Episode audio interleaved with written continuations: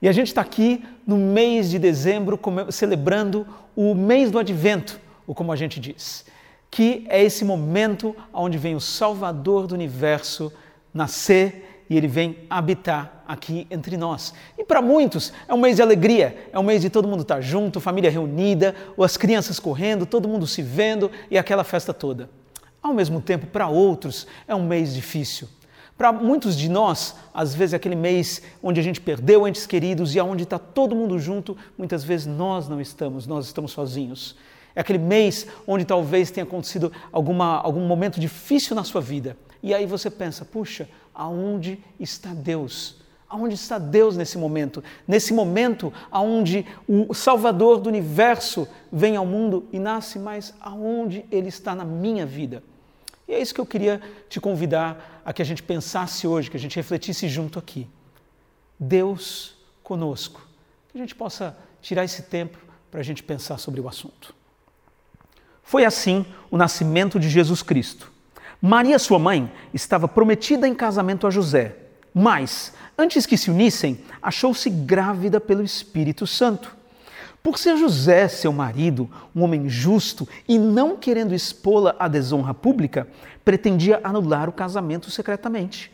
Mas depois de ter pensado nisso, apareceu-lhe um anjo do Senhor em sonho e disse: José, filho de Davi, não tema receber Maria como sua esposa, pois o que nela foi gerado procede do Espírito Santo. Ela dará à luz um filho e você deverá dar-lhe dar o nome de Jesus porque ele salvará o seu povo dos seus pecados. Tudo isso aconteceu para que se cumprisse o que o Senhor dissera pelo profeta. A virgem ficará grávida e dará à luz um filho, e o chamarão Emanuel, que significa Deus conosco. Então olha só a história que Mateus começa relatando aqui. É interessante, inclusive, a gente ver qual era o público de Mateus. Né? Então, Mateus começa falando sobre a genealogia, a genealogia de Jesus. Quem precedeu Jesus até que chegasse nesse momento da história. E logo aqui, ele já introduz na história o que está acontecendo, a situação de Maria e de José. Maria, de repente, se encontra grávida e grávida pelo Espírito Santo.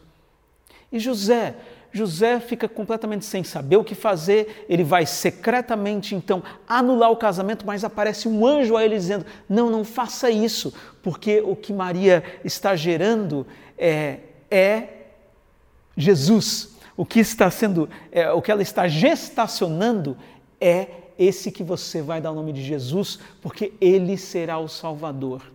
O nome Jesus significa Salvador. E é esse, então, esse pano de fundo da nossa história. E logo depois vem uma informação importantíssima da parte de Mateus.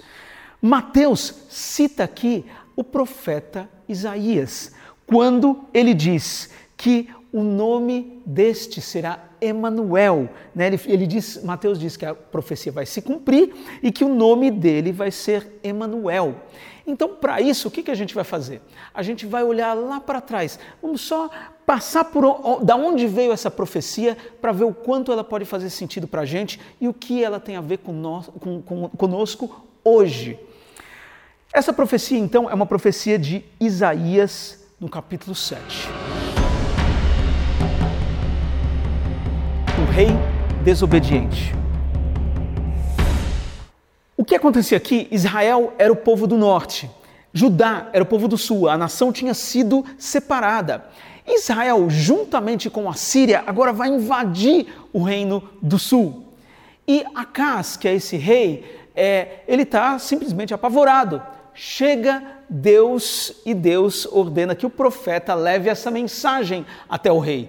Profeta, você vai falar, profeta Isaías, você vai falar para o rei o seguinte: você vai falar que eu estou aqui, que eu vou dar um jeito nessa situação e que ele deve pedir um sinal. Quando o profeta diz isso para o rei, o que a gente vai ver é a resposta do rei. A casa diz o seguinte: Não pedirei, não porei o Senhor à prova. Olha só, e parece que aqui, que a casa estava sendo como se, como se ele estivesse sendo, não, olha, um cara é, é temente a Deus, porque ele fala, eu não vou pôr o Senhor à prova. Mas o que ele estava fazendo, na verdade, era um ato de desobediência. Ele estava dizendo que ele não faria o que o próprio Deus ordenou que ele fizesse. E aí, essa situação que a gente vê aqui. Então, o que acontece? Rei Acás é desobediente. E aí vem essa profecia ah, que Isaías vai mencionar o Emanuel. Ele diz o seguinte: Disse então Isaías, esse é o versículo 13: Ouçam agora, descendentes de Davi, não basta abusarem da paciência dos homens, também vão abusar da paciência do meu Deus. Por isso, o Senhor mesmo dará a vocês um sinal: a virgem ficará grávida, dará à luz um filho e o chamará Emanuel. Então, o que está acontecendo aqui? Veio essa profecia, só que essa profecia ela veio com um gosto amargo.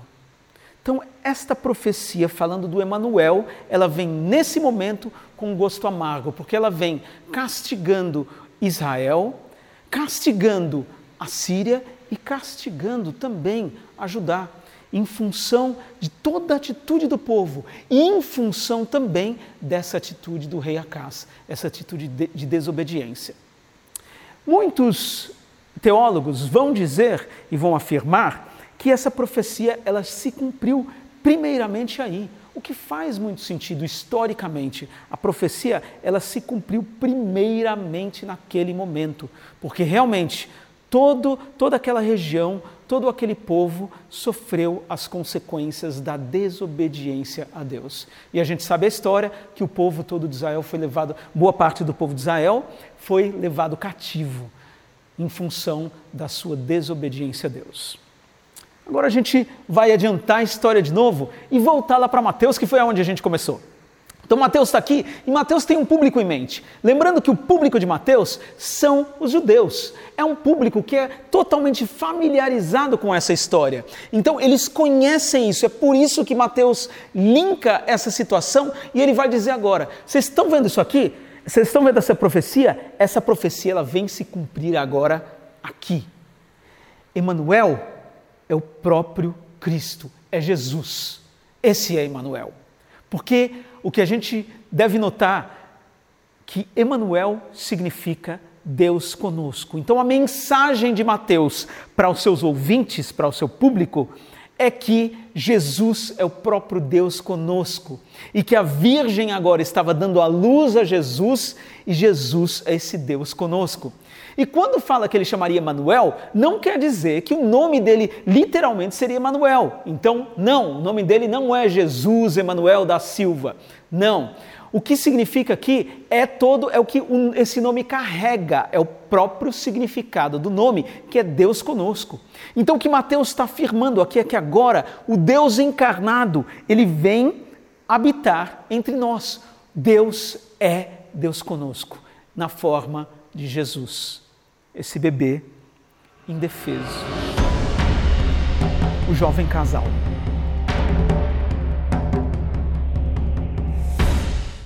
Quando a gente olha para essa história e agora a gente começa a pensar nesse jovem casal, então a gente tem aqui José e Maria.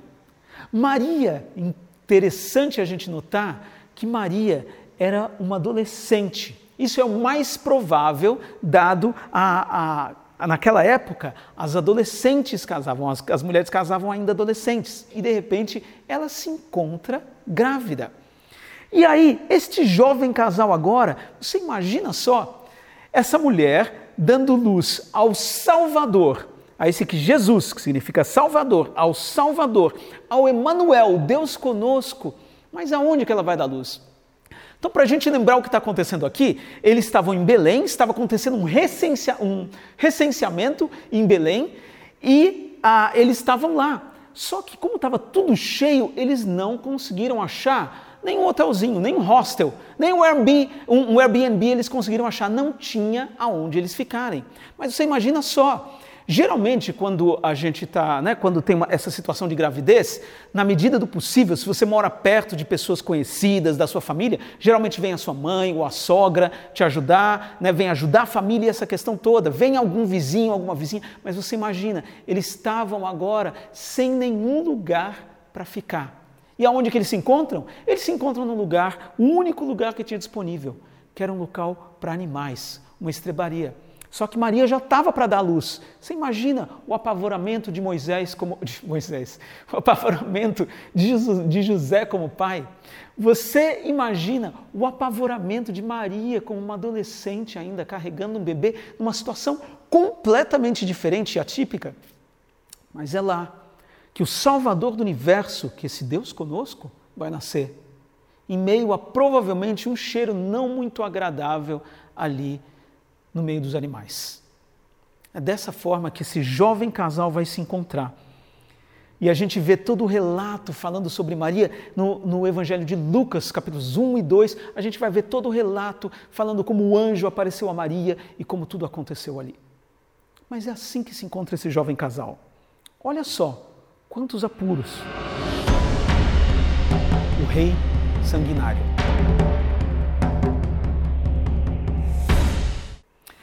Mas tem um outro elemento nessa história: Herodes. Herodes foi esse rei que de repente chegaram magos é, na cidade, chegaram procurando por um tal de rei, um tal de Messias que estava para nascer. E quando chega aos ouvidos de Herodes, o rei, de que tinha um outro rei para nascer, Herodes fica todo preocupado e ele dá um jeito de querer saber o como que, aonde que estava esse rei, o como que eu posso ir atrás dele, essa história toda. E aí é, já é muito conhecida essa história que ele diz para os magos: olha, quando vocês chegarem lá, me avisem para que eu possa ir até lá. E o que a gente vê é que os magos chegam lá para visitar Jesus, eles visitam Jesus, mas eles são avisados, eles têm um, um aviso divino de que eles não deveriam voltar a Herodes. E é assim que se encontra a situação toda. Porque a partir daí, Herodes, como ele não tem o retorno desses magos, ele passa a perseguir as crianças. E o decreto dele é: crianças de dois anos para baixo devem ser mortas. Esse é o rei sanguinário. Esse é o rei que se encontra numa situação onde ele tem que tomar uma atitude drástica para que o reino dele não seja ameaçado. O Rei Salvador. Mas a gente tem um outro rei nessa história, agora o terceiro rei nessa história. O terceiro rei nessa história é o Rei Salvador. É esse rei que vem nascer, não em berço de ouro, mas ele vem nascer de uma forma completamente diferente. Interessante, né? Porque quando a gente continua acompanhando a vida de Jesus, a gente pode questionar talvez essas questões todas de Deus, de Deus conosco, né? Olha só, quando Jesus ele, ele cresce, ele parece que ele começa a ser extremamente perseguido no seu ministério. Nas coisas que ele deve fazer por aqui, ele passa a ser perseguido. É isso que a gente vê. E nada disso era novidade, porque é, o próprio profeta Isaías já tinha profetizado que ele seria desprezado. Mas um rei desprezado, uma situação toda onde o casal se encontrava sozinho e parece que sem ninguém para ajudar. Como será que a gente pode analisar tudo isso? Será que isso tem alguma coisa a ver com a gente hoje? O Deus conosco.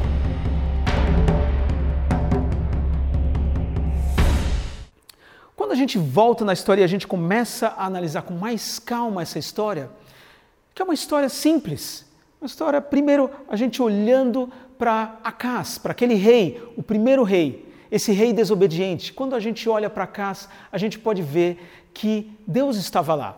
Deus tinha prometido, inclusive, ajudá-lo e abençoá-lo. Mas o que, que Acas faz? Acas é desobediente. Essa escolha que ele faz. Ainda assim, Deus estava lá. O Deus conosco não desamparou Acais. Quando a gente vem para esse jovem casal, a gente pode ver claramente Deus orquestrando tudo ali, porque mesmo quando Maria, adolescente, se encontra grávida e numa situação difícil como essa, ainda assim ela tem todo o cuidado do Senhor do universo, que manda um anjo acalmando e cuidando. Tanto que em Lucas a gente vê um canto de Maria, ela tem um canto de louvor a Deus pelo que estava acontecendo com ela. A gente vê esse Deus conosco também atuando na vida de José, porque foi por isso que esse Deus conosco avisou José o que estava para acontecer, o que estava acontecendo com Maria e como eles deveriam proceder. E a história com eles ainda continua, porque na verdade eles saem de Belém, Deus os avisa sobre o que estava acontecendo em Belém e a perseguição de Herodes, o rei sanguinário, e eles saem de Belém, Deus fala para que eles fossem para o Egito. Eles vão para uma outra nação. Imagina um jovem casal, um bebê recém-nascido, indo para uma outra nação, em função de, da perseguição do rei sanguinário. Mas ainda assim, Deus estava com eles. E aí a gente vê esse casal sendo cuidado nessa outra nação até o momento em que esse Deus avisa para eles: olha, agora vocês podem voltar e vocês vão para Nazaré. E esse casal se dirige agora em Nazaré, para Nazaré. E é lá que Jesus cresce. Jesus, o Emanuel, o Deus conosco. Maria e José passando situações difíceis. Jesus nascendo e sendo criado também numa situação difícil.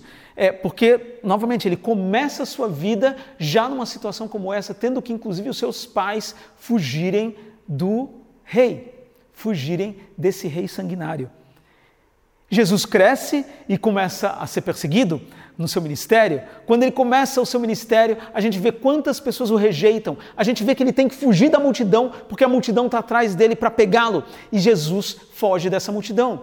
Numa determinada ocasião, Jesus está ensinando e ele está falando com uma galera, com seus discípulos, e agora já eram, eram mais discípulos, não apenas os doze. E aí, alguns deles chegam para ele e falam: Mestre, mas essa palavra que você fala é muito dura. E esse pessoal vira as costas para Jesus e sai. E aí Jesus se vira para os doze e fala: E vocês? Vocês não querem ir junto? É esse Jesus experimentado em dores, experimentado em sofrimento, experimentado em rejeição, experimentado em solidão. É Ele que é o Deus conosco. É Ele mesmo que experimentou tudo isso. Ele não está falando de algo, é o Deus que o cristianismo nos apresenta, o Deus Jesus é esse Deus, esse Deus que vem até nós, habita entre nós, empatiza com a humanidade, entende mais do que ninguém o que a humanidade passa. Primeiro, porque Ele mesmo nos criou e Ele é onisciente, Ele sabe de tudo, Ele sabe quem somos, Ele conhece cada um de nós, eu e você. E outro, porque Ele mesmo passou por isso, quando Jesus veio e veio habitar conosco. Mas por mais que ele tenha experimentado, inclusive essa solidão momentânea aqui, ele ainda assim era Deus conosco. E ele ainda assim não estava completamente só. E talvez tem muitos momentos da nossa vida onde a gente fica só. Tem muitos momentos, às vezes, da, no, da nossa vida onde a gente se sente sem ninguém, sem lugar para a gente olhar. Eu me recordo de uma, de uma autora, ah, uma escritora, Lisa, ela, ela tem um, um, um, livro onde ela vai relatar um pouquinho a história dela. E ela relata que chega no momento da vida dela onde ela fica com câncer e para ela isso foi devastador, a, a, notícia foi devastadora, foi muito complicado para ela aguentar toda essa notícia, é, foi desesperador e logo depois ela soube que ela estava sendo traída pelo marido dela, um casamento de 30, por volta de 30 anos, algo assim ela, ela relata um pouco desse, é, do testemunho dela nesse, nesse livro é, chamado Não Era Para Ser Assim. E aí é assim que ela se encontra. E aí, de repente, ela, ela diz que o mundo dela caiu e que, em certos momentos, parecia que não, tem, não tinha ninguém do lado dela, ninguém. E ela se perguntava: Deus, aonde você está? Ainda assim, ela sabia que Jesus estava lá, que ela não estava só que o Deus conosco estava com ela, mesmo nos momentos de silêncio. E é isso que Jesus, o próprio Jesus, esse Rei Salvador, experimenta, esses momentos de silêncio. Mesmo ele, ele próprio experimentou isso. Quando ele foi tentado no deserto, ele experimentou ali um momento difícil, um momento de sofrimento. Na cruz, na cruz, a gente vê Jesus ali desamparado, novamente sozinho ou melhor dizendo, cercado por pessoas que não tinham nada a ver com ele, cercado por dois ladrões também na cruz. Era esse o Deus conosco ali crucificado, o Salvador do mundo crucificado. Jesus, era ele. Só que de lá daquela cruz, ele olha e ele vê a sua mãe ali na frente, e ele vê João, o discípulo dele, e esse relato está no, no livro de João, e o relato diz exatamente assim: aí está o seu filho. E a esse discípulo, ele disse: e aí está sua mãe. Daquela hora em diante, o discípulo a recebeu em sua família. Olha só, olha só, Deus conosco, Jesus mostrando que ele se importava em todos os momentos, até no momento da sua morte, ele se importou com a sua mãe, porque esse discípulo passou a cuidar agora da sua mãe. Deus conosco, Ele é sim, e mesmo quando Jesus bradou: Meu Deus, meu Deus, por que me desamparaste? Mas a gente tem que lembrar que Jesus disse: Nas tuas mãos eu entrego o meu espírito. E está consumado. São essas algumas das palavras de Jesus na cruz.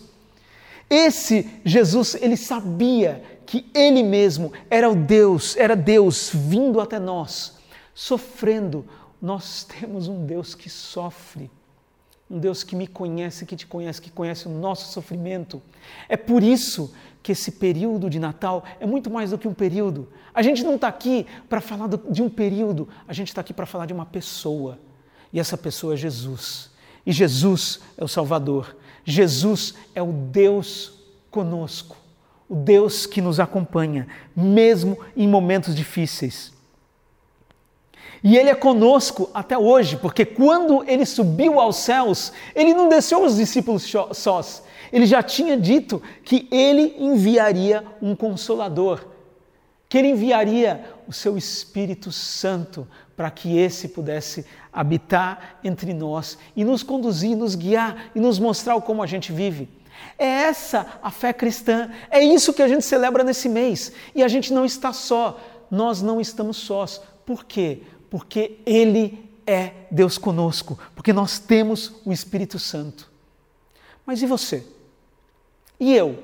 E como que a gente age diante de tudo isso? A gente viu é, um casal e três reis. Então a gente viu o rei desobediente, o rei que sim, simplesmente ouviu de Deus, mas quis é, fazer, não, eu não preciso fazer dessa forma, mostrou inclusive uma simpatia com Deus, uma falsa né, modéstia ali, e ele, como se ele fosse simplesmente um simpatizante de Deus, mas o que Deus quer não são simpatizantes, mas seguidores. E um seguidor obedece, e esse rei não obedeceu. E ele teve. É, infelizmente, ele teve aí a sua recompensa em função disso. A gente tem o segundo rei da história, que é o rei sanguinário. O rei sanguinário, ele é aquele que persegue. Ele persegue. Quem é você? Será que você é desses que tem perseguido, perseguido Cristo? Perseguindo no sentido de realmente é, é, não entender quem Jesus é e ir contra ele? Será que você é esse que se identifica talvez mais com esse desobediente? Porque o rei sanguinário, o que é interessante do rei sanguinário é que o rei sanguinário, ele acha que ele é autônomo, ele não precisa de ninguém, ele não precisa de concorrência. Eu sou Deus, esse é o Deus sanguinário. Mas a gente tem o terceiro rei da história e mais o casal. O casal, como é interessante esse casal, como esse casal se coloca a serviço de Deus como esse casal, ele obedece a Deus, como esse casal cuida agora dessa criança e confia na promessa de Deus, mesmo passando tudo que eles passaram, mesmo na adolescência, no caso principalmente da Maria, José nós não sabemos ao certo a idade dele, mas é mesmo a questão de Maria sendo ainda uma adolescente, esse jovem casal passando por tudo isso, ainda assim eles confiam e obedecem a Deus. E aí, por isso que a gente vê esse final tão bonito, quando Jesus, Maria, passando por um momento tão difícil como esse de vendo o seu filho e morrendo ainda, nesse caso, uma morte maldita, uma morte é, realmente é, é, é maldita, uma morte extrema para aqueles dias, uma morte de, de cruz. Maria, vendo isso, ainda assim, Jesus não a desampara. É esse o casal. E o terceiro rei, o terceiro rei Jesus, esse aqui vem nos mostrar que existe sim espaço para a gente conversar com o nosso Pai. Que existe sim espaço para você, inclusive, colocar suas dúvidas, colocar suas preocupações, colocar sua tristeza. Existe espaço para tudo isso. Mas existe principalmente o espaço da gente se derramar e da gente se render a esse Rei Salvador, esse Rei que é o Deus conosco. É Ele que está comigo e que está contigo. Então, o Natal pode ser um período extremamente triste e solitário, mas a gente deve se lembrar que realmente o Natal não é um período, não é uma temporada. O Natal é uma pessoa e essa pessoa é Deus conosco. Na criação, Ele foi conosco. Na queda, ele não nos abandonou. Na redenção, ele veio até nós. Na restauração, ele será conosco e vai habitar entre nós. E você? Você está pronto para caminhar com Deus conosco? Ou melhor, você está pronto para que Ele caminhe contigo e que você possa seguir os passos dele, que é o Salvador e Ele que nunca vai te deixar, deixar só? Eu espero que sim. Que Deus te abençoe.